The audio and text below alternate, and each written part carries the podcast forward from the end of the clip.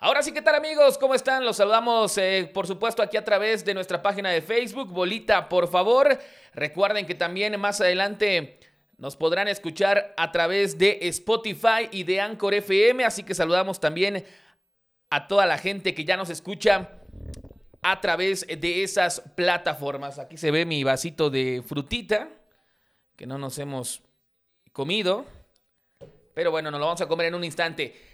Mucha información, como ya lo vieron en el título, vamos a hablar de los resultados de la jornada número 2 de la Liga MX. Hay fútbol europeo, hay fichajes en el fútbol europeo, hay fichajes en la NBA que ya inició la agencia libre a principios de semana. Y bueno, como lo pueden ver aquí ya tenemos las redes sociales disponibles. En Instagram me encuentran como Alejandro Abad, en Facebook la página de Bolita por favor y en Twitter como arroba abadlocutor. Allá los esperamos para que podamos estar en contacto directo entre ustedes y su servilleta Alejandro Abad. Pero bueno, entonces el resumen del día de hoy para que estén atentos, hablaremos de los resultados de la jornada número 2 del fútbol mexicano, de lo que pasó con el trío olímpico allá en Tokio 2020 y en general de las actuaciones de la delegación eh, mexicana en, este, bueno, en esta justa olímpica que se está desarrollando allá en la Nación del Sol Naciente y que ya está por concluir últimos días, última semana de competencias.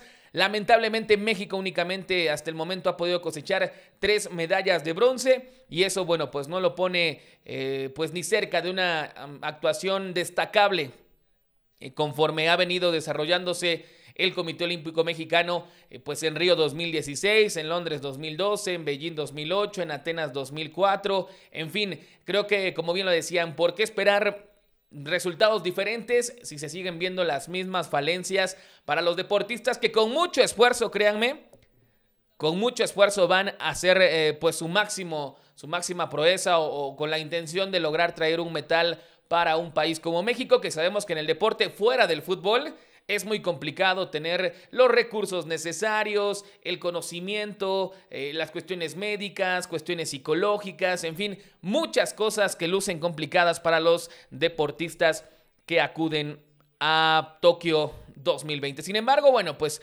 eh, ya cayeron esas medallas que les comentábamos. Denme un segundo nada más para compartir el video y poder continuar con ustedes. Recuerden, episodio 49 ya de esto titulado Bolita, por favor, el podcast. Mi nombre es Alejandro Abad y bueno, un placer estar con ustedes. Vámonos de lleno entonces, más adelante ondamos en la cuestión eh, de los Juegos Olímpicos que, insistimos, ya están por concluir y que México hasta el momento únicamente tiene tres medallas de bronce después de prácticamente dos semanas y media de competición. Así que ya lo compartimos, estamos en vivo, ahí pueden ver las redes sociales de su servidor. También estamos pendientes aquí en un partido de béisbol porque le metimos una lana, le metimos una lana y van perdiendo los Yankees. Como siempre, cuando le queremos apostar, nos terminan fallando. Y antes de arrancar, les queremos hacer la invitación, por cierto, a que nos sigan también a través de CU Play Pro, esta aplicación que podrán descargar en sus celulares, en sus iPads, en sus computadoras y disfrutar de los partidos de las fuerzas básicas de Toluca, de América, de Chivas, de Pumas, de Cruz Azul y del conjunto de Tigres. Su servidor estará a cargo de las narraciones de las categorías sub-16, sub-18 y sub-20 de los Diablos Rojos del Toluca. Ya debutamos la semana pasada con dos triunfos del conjunto choricero ante Tigres. En la sub-20 estuvo jugando Jesús Dueñas, este elemento que fue seleccionado nacional, que tuvo muy buenas temporadas, que se hablaba de que llegaba a Chivas. Sigue en Tigres, viene recuperándose una lesión y bueno, Miguel Herrera lo mandó a la sub-20 para jugar con los jóvenes. Sin embargo, Toluca se, pues, se llevó las victorias, 2 a 0 la sub-20 y 4 a 0 la sub-18 para poder así sumar puntos importantes en el torneo de fuerzas básicas de la Liga MX. Así que atentos, recuerden, si you play pro, así búsquenlo, descárguenlo y van a ver que se van a, a divertir bastante con las transmisiones que les estaremos llevando, insistimos, de Toluca, América, Chivas, Cruz Azul, Pumas y Tigres. Así que atentos a las narraciones de las futuras estrellas de la Liga MX. Pero bueno, vámonos ahora sí con la información, por supuesto, relevante de, esta, de este fin de semana donde se disputó la segunda fecha de la Liga MX.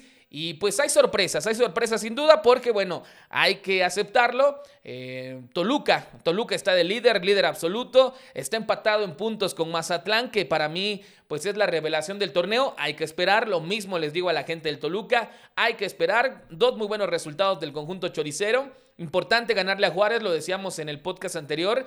Si puedes palomear esos equipos que deberías de ganar, ya sea de local o visitante en el torneo, Juárez está en esa lista, lo palomeas ganas en el partido, me parecen muy buenos tres puntos. Y lo de Tigres un 50-50. ¿Por qué 50-50? Porque Tigres eh, viene con técnico nuevo, Sabemos que no es fácil adaptarse eh, un grupo de jugadores a un cambio de sistema después de 11 años que estuvo el Tuca Ferretti prácticamente con el mismo plantel. Solamente llegó Bigón, pero también hay bajas importantes. No está André Pierre Guignac, no está Floria Taubín. Entonces eh, también eh, Herrera tiene que empezar a mover sus fichas. Sigue sin tomar en cuenta Leo Fernández, sigue en la banca. Ese es un caso que nadie se va a explicar. ¿Por qué si no lo querían? ¿Por qué si no lo querían? No lo mandaron para Toluca, no lo dejan ir al chavo. La verdad que mostró muy buenas cosas con los Diablos, pero pues parece ser que en Tigres nada más no encaja. Entonces ahí puede ser un 50-50. Me parece que finalmente Toluca, dos cosas. Aprovecha la localía, aprovecha que a los equipos regiomontanos les cuesta cuando vienen a la altura de Toluca a jugar. Y bueno, saca el triunfo 3 a 1 con anotaciones, eh, por supuesto, de Brian Zamudio que llegara para esta temporada. También del Dedos López y por supuesto de Alexis Canelo, quien terminaba por marcar la diferencia final 3 a 1 contra Tigres y Toluca lleva dos triunfos en dos jornadas, líder general. Los de Cristante lucen bien, pero insistimos, hay que esperar, hay que tomarlo con cautela. Faltan 16 fechas y hemos tenido ya experiencias de Toluca con este mismo entrenador, prácticamente con el mismo plantel que vienen en curva de, descenso, ¿no? O sea, van bien, van bien y después de la jornada 8-9 se le empieza a cansar el caballo a los de Cristante, se le acaban las ideas al técnico y normalmente acabamos rasguñando con los últimos puntos de las jornadas la clasificación a la liguilla. Hay que recordar que habrá 12 calificados a la fiesta grande, así que Toluca eh, ligando 4 o 5 victorias, sin duda alguna estará al menos dentro de esos 12. Hay que ver si le da el suficiente espacio para poder mantener el ritmo, poder mantener el buen nivel y clasificar no dentro de los primeros 12, no dentro de los primeros 8, dentro de los primeros 4, que sería lo importante para acceder directamente a cuartos de final, para recibir esa llave en casa y tener esa ventaja, porque aparte ya no va a contar el gol de visitante, va a ser posición en la tabla, entonces toma mucha más importancia ahora poder estar en los primeros lugares para justamente en las eliminatorias tener esa pequeña ventaja de la posición en la tabla general. Entonces, Mazatlán derrota 2 a 1 a Pachuca. Un conjunto de Pachuca gitano porque venía de ganarle a León 4 a 0 en la jornada 1 y ahora pierde de visita con el conjunto de Mazatlán. Que por cierto, atención ahí al tema de Mazatlán. Va a haber gente en el estadio, sí, pero eh, justamente el estado de Sinaloa es de los primeros estados aquí en México para la gente que nos escucha y nos ve en otros lugares del mundo.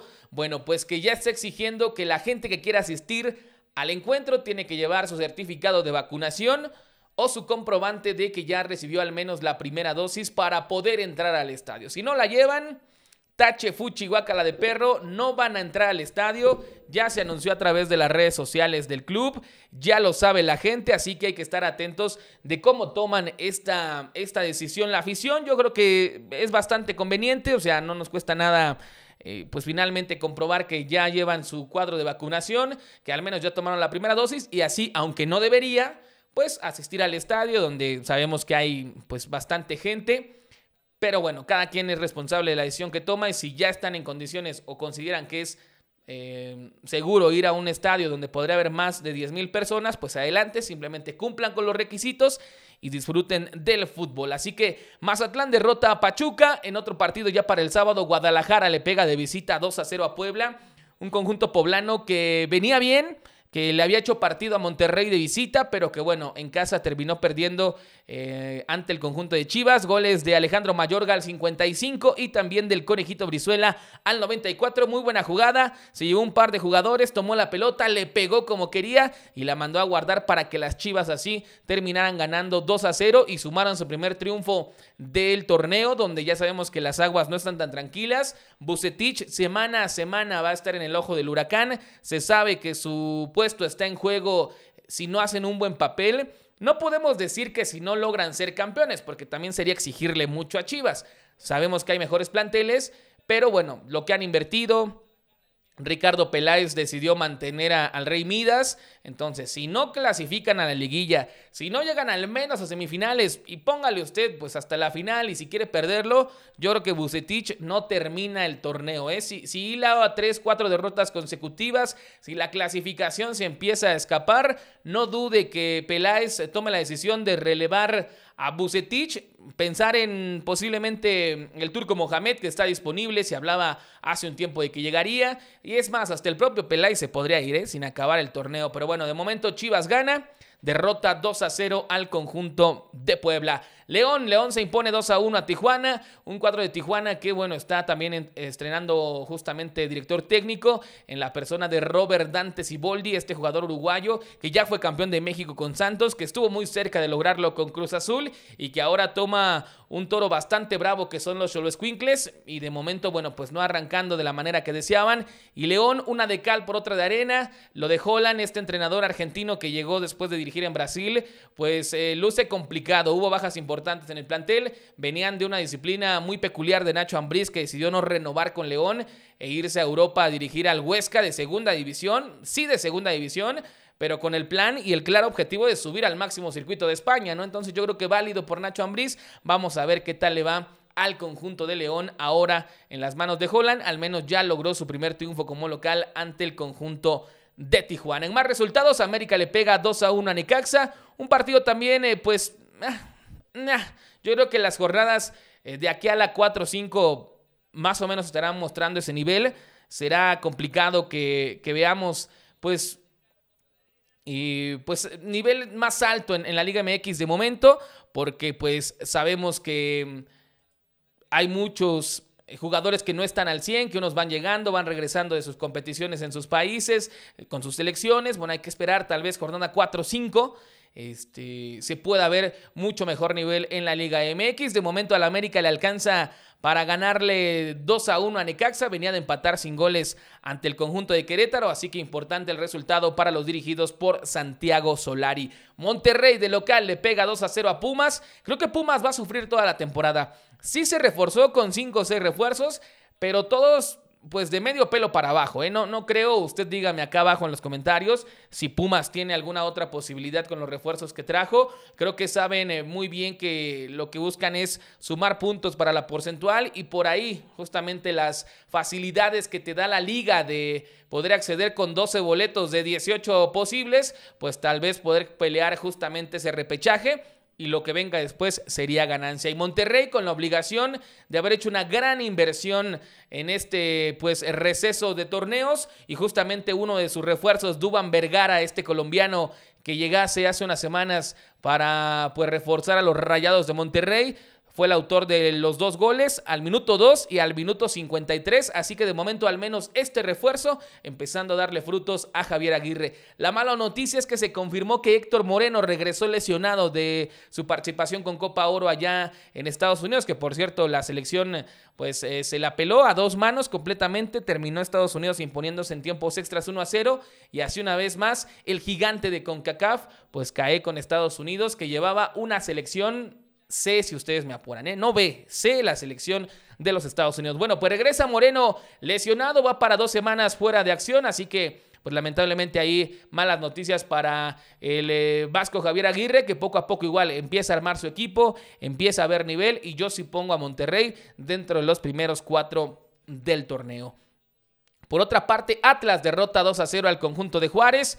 Ojo aquí con lo de Juárez, hasta dónde le darán paciencia, hasta dónde le darán oportunidad a Ricardo el Tuca Ferretti, porque Juárez está peleando nuevamente por no pagar esa multa administrativa por no descender y ya lleva dos derrotas, ¿eh? Sí, faltan 15 jornadas, pero Juárez no puede darse esos lujos. Me parece que se reforzó bien, pero pues no podemos negar que no es lo mismo Ricardo el Tuca Ferretti con el plantel que tenía en Tigres aunque sea muy buen técnico, llegar a un plantel prácticamente de liga de expansión, sí con algunas contrataciones que suenan interesantes, se habla de que esperan un refuerzo más para poder este, seguir eh, eh, fortaleciendo al equipo. Sin embargo, bueno, aún no llega y de esta forma el Tuca eh, perdió con Toluca en la primera jornada, ahora pierde ante el conjunto de Atlas, un equipo de Atlas que es rival directo en las cuestiones de la, de la multa por descenso. Y bueno, vamos a ver hasta dónde la directiva le tiene paciencia al Tuca. Que hay que recordar que nunca, nunca ha sido despedido, nunca ha sido despedido desde que empezó a dirigir. Se retiró con Pumas, empezó a dirigir y lleva más de 25 años ininterrumpidos dirigiendo. Creo que con Juárez podría ser el momento donde Ricardo el Tuca Ferretti por fin vea cortada esa buena racha. Y si por ahí de la jornada 9-10 no levantan, pueden echar a mi queridísimo Tuca. Pero bueno, habrá que esperar. De momento, dos victorias, dos derrotas, perdón, consecutivas para los de la frontera. Finalmente, Santos empata un gol ante Cruz Azul y el conjunto de Atlético San Luis eh, también se queda con un empate como local ante el cuadro de Querétaro. Lo de Toluca, hablar un poco de mis Diablos Rojos del Toluca. Bien por el conjunto de Cristante. Dos victorias en dos, en dos partidos, perdón. Seis puntos de seis posibles. Buena tasa de goles, líderes en ese certamen, en ese apartado. Sin embargo, insisto, hay que esperar. Hay que esperar, son dos muy buenas jornadas por parte de Toluca, derrotando a Juárez de visita, sumando con Tigres de local y ahora el siguiente partido será contra Tijuana, una aduana que siempre se le ha complicado a los Diablos Rojos del Toluca. No sabemos si por la cancha sintética, no sabemos eh, si por el viaje tan largo. Pero de verdad, desde que Tijuana está en primera división, si alguien puede decir que trae de hijos, es a los Diablos Rojos del Toluca. Ya nos ganó una final, ya nos han echado de Copa MX. Vamos a ver si con esta inercia que trae los dirigidos por Cristante pueden sacar puntos de allá de la perrera más grande de México, donde insistimos, no viene bien Tijuana. Toluca viene con este gran empujón de poder llevar las dos primeras victorias eh, a la tabla general. Considero que tiene posibilidades de sumar una tercera y así insistimos. No olvidarnos, ¿eh? Toluca está eh, inmiscuido en las cuestiones de la sanción administrativa por descenso. ¿eh? O sea, más allá de los puntos para calificar que son su obligación por ser un equipo grande, por ser un equipo con 10 campeonatos, por ser un equipo que la afición se acostumbró a ganar en los últimos años, no pueden dejar eh, pues olvidado la cuestión de los puntos de la porcentual. Obvio, si suman puntos, clasifican en segundo, tercer lugar, por inercia el tema del no descenso quedará eh, pues salvado y no habrá más que tocar ese tema. Sin embargo, ahorita Toluca suma seis puntos, se ha visto bien hay amplitud en el plantel, tal vez Cristante con mejores refuerzos, con mejores posibilidades a la hora de hacer cambio. Ya entró el Pipe Pardo, ya jugó unos minutos, eso significa que se va a quedar con el Toluca, ya no podría ser traspasado a algún club de la Liga MX, todo parece indicar que va a terminar su contrato con los Diablos y posteriormente el jugador saldrá. Por eso no lo metieron en la jornada 1 esperando a que llegara alguna oferta, no llegó, no hubo arreglo, el Pipe Pardo se va a quedar, ya entró Zamudio, buenas cosas, pocos minutos, anotó gol, lo que ya sabíamos, Zambuesa y Canelo, la pareja más explosiva del fútbol mexicano en cuestión de asistencias y goles. Eh, Zambuesa como líder, líder de, de asistencias, perdón, con tres. Canelo con dos goles, quiere repetir el título de goleo de la temporada pasada. Así que de momento, insisto, se ve bien el Toluca. ¿Para qué le puede alcanzar? Hay que esperar. Vamos a darles, desde mi punto de vista, jornada 8, jornada 9. Y ahí entonces sí podremos estar completamente seguros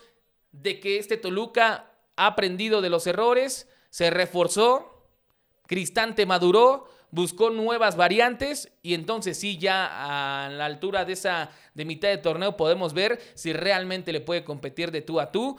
Para empezar, al actual campeón del fútbol mexicano, al conjunto de Cruz Azul. Después a grandes planteles como Tigres, aunque ya le ganó, insisto, con sus eh, por las cuestiones que comentábamos al inicio del podcast, a Monterrey, a León, a América.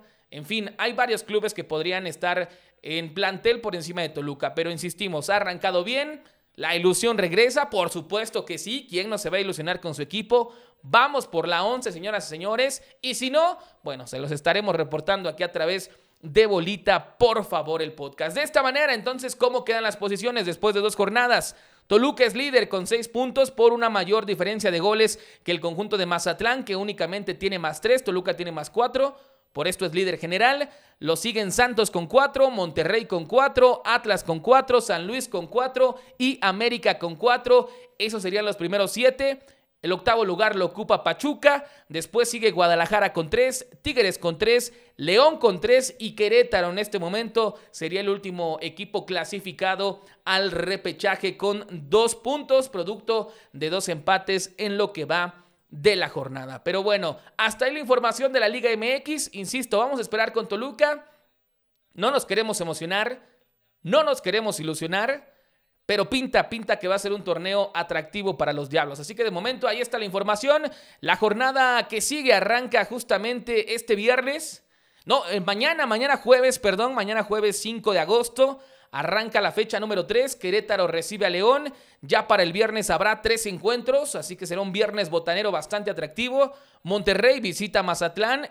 Al líder del torneo, el conjunto de Rayados tendrá que ir a sacarle puntos del Kraken. Necaxa recibe al actual campeón Cruz Azul y por supuesto, el líder general, los Diablos Rojos del Toluca se estarán enfrentando de visita al conjunto de Tijuana. Ya para sábado y domingo tenemos Guadalajara contra Juárez, Puebla visitando al América, Tigres enfrenta a Santos, un partido bastante atractivo, y el domingo Pumas contra San Luis y el conjunto de Atlas estará visitando hasta el lunes 9 de agosto al conjunto de los Tuzos del Pachuca. Hasta ahí, hasta ahí la información de, de esta jornada número 2 del fútbol mexicano.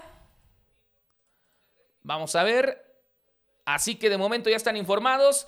La siguiente semana con mucho más contenido referente a la Liga MX. Hacemos pausa en el fútbol nacional y hablemos rápidamente de lo que pasó en Tokio 2020 con la selección nacional sub-23.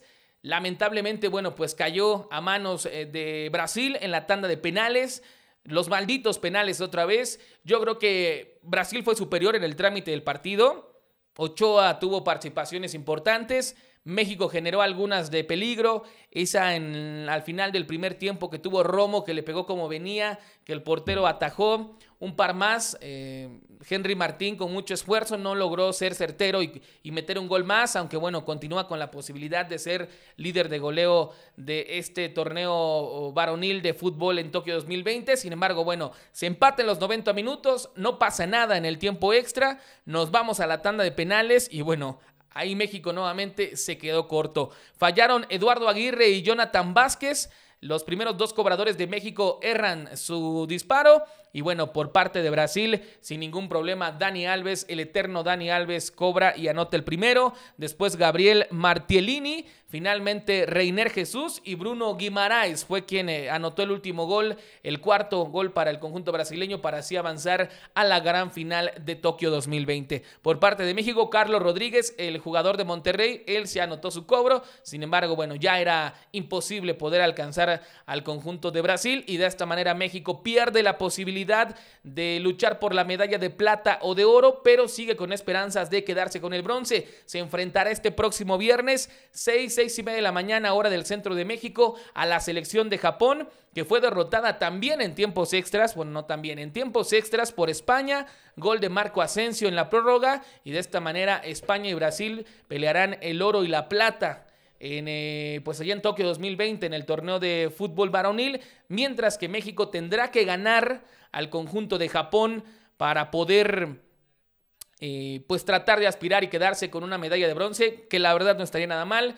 Creo que ya ser medallista de cualquiera de esas preseas lo hace especial y México, aunque perdió en la fase de grupos contra Japón, me parece que viene con, muchas ganas. Obviamente el, golpe fue fuerte. Escuchábamos las declaraciones del Jimmy Lozano, de, Henry Martín, del propio Ochoa, de que estaban mentalizados para llegar al oro, pero bueno, los penales eh, lo impidieron y ahora creo que irán con todo para cerrar esta gran participación en Tokio 2020, buscando esa presea de bronce. Lo que es destacado es el nivel de algunos jugadores. Se habla de que Alexis Vega, que tuvo un torneazo, está siendo monitoreado por el conjunto del Porto, del Porto, donde está el Tecatito Corona. Creo que se lo merece, creo que Alexis Vega ya cumplió en México, salió de Toluca, llegó a Chivas, ya fue campeón de México, ya ha ganado torneos de forma local. Creo que su siguiente paso sin duda es emigrar al fútbol europeo. Y varios de esa camada podrían estar ahí. Destacar también lo hecho por Luis Romo, que se habla prácticamente de que ya está eh, con el Celta de Vigo, si no me equivoco. Orbelín Pineda, eh, que bueno, que están en la en la selección mayor, pues también se hablaba de que ya cerró su trato con, con el Celta de Vigo, pero que llegará a partir de enero. Eh, lo de Ochoa, que me parece que cumple como refuerzo, dio mucha seguridad en, en, la portería. Y Henry Martín tardó en carburar, pero terminó con tres goles. Bueno, aún no termina, tiene posibilidad de un partido más y ahí tal vez quedarse con el título de goleo. Yo creo que en términos generales fue una muy buena participación. Hay mucho material para poder ya tomar a selección mayor para que el Tata Martino, si es que continúa, porque después de la derrota en Copa Oro, pues su puesto no está tan seguro, eh, poder echar mano, empezar a, darle salida a jugadores que ya no rinden como deberían en la selección mayor y voltear a ver a los sub-23, ¿no? Que están haciendo un gran esfuerzo, que seguramente muchos de ellos terminarán por salir al extranjero y que serán la base, eh, si no para Qatar 2022, sí para Estados Unidos, México 2026, donde ahí sí creo que la mayoría de este plantel que hoy posiblemente quede, se quede o no con la medalla de bronce, pueda ser justamente titulares en la selección de ese mundial. Así que bueno, hasta ahí la información de Tokio 2020. En general me parece que ha sido una buena participación de, de, la delegación. Se han quedado cortos en muchos aspectos, muchos cuartos lugares clavados, tiro con arco, tiro deportivo, eh, en fin, insistimos, el llamerito, ¿no? El Cruz Azul de las Olimpiadas es México, pero ojalá que para Londres, no, para París 2024, todo cambie, todo sea mejor y se puedan consolidar muchos de los que ahora, este, pues están... Eh, sufriendo, sufriendo justamente estas dolorosas derrotas, eh, o no derrotas, sino quedar en cuarto lugar de la justa olímpica. Así que bueno, hasta ahí la información. Vamos a cerrar rápidamente con algunos fichajes que se están dando, información que se está confirmando en el fútbol europeo donde obviamente empieza a moverse el mercado, porque estamos a muy pocos eh, días, a muy pocas semanas de que regrese la actividad futbolística a nivel de clubes en las principales ligas del mundo y eso obviamente pues empieza a generar fichajes importantes. Uno de ellos es el de Jack Grealish, este jugador que pues va a firmar con el Manchester City por cinco temporadas a cambio, escuche nada más y nada menos, de 117 millones de euros.